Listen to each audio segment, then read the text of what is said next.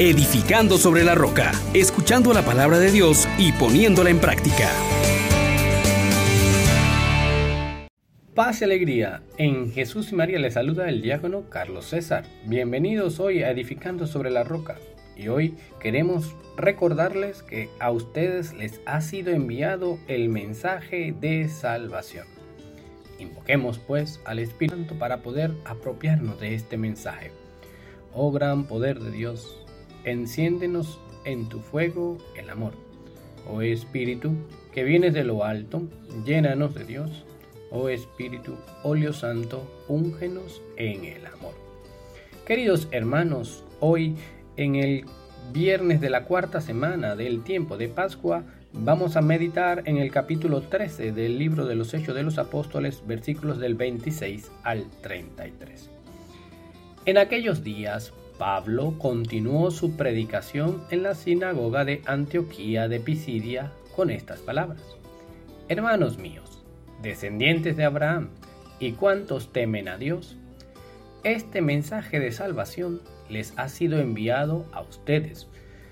Los habitantes de Jerusalén y sus autoridades no reconocieron a Jesús y al condenarlo cumplieron las palabras de los profetas que se leen cada sábado. No hallaron en Jesús nada que mereciera la muerte y sin embargo le pidieron a Pilato que lo mandara ejecutar. Y después de cumplir todo lo que de él estaba escrito, lo bajaron de la cruz y lo pusieron en el sepulcro. Pero Dios lo resucitó de entre los muertos. Y él, ya resucitado, se apareció durante muchos días a los que lo habían seguido de Galilea a Jerusalén. Ellos son ahora sus testigos ante el pueblo. Nosotros les damos la buena nueva de que la promesa hecha a nuestros padres nos la ha cumplido Dios a nosotros, los hijos, resucitando a Jesús, como está escrito en el Salmo segundo. Tú eres mi hijo, yo te he engendrado hoy. Palabra de Dios. Te alabamos, Señor. Hermanos, qué predicación tan poderosa, tan llena de amor y de misericordia la de Pablo en esta sinagoga de Pisidia.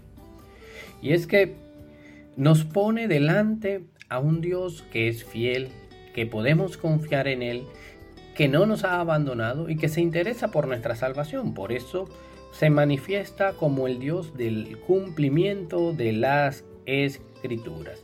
El plan de Dios se lleva a cabo desde este propio cumplimiento que se ha realizado en Jesús. Pero también es necesario ver cómo Pablo anuncia claramente y con gozo el Evangelio. No lo disfraza. Ciertamente le habla desde sus realidades, pero no pierde demasiado tiempo para entrar en la predicación de Cristo Jesús resucitado. Y hay que entenderlo y vivirlo y presentarlo como el camino, la verdad y la vida. Todos queremos este anhelo está grabado en nuestros corazones, la verdad y la vida. Pero Cristo es el camino para acceder a todo eso.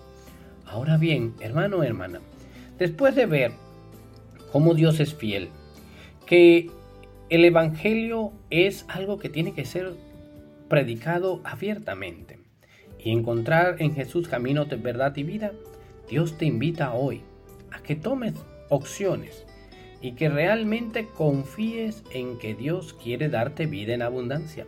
Que creas este mensaje, que confíes en la voluntad de Dios, pero que también entiendas y asumas que el anuncio del Evangelio es algo que nos toca a todos y tenemos que hacerlo conscientes de que es una humana necesidad.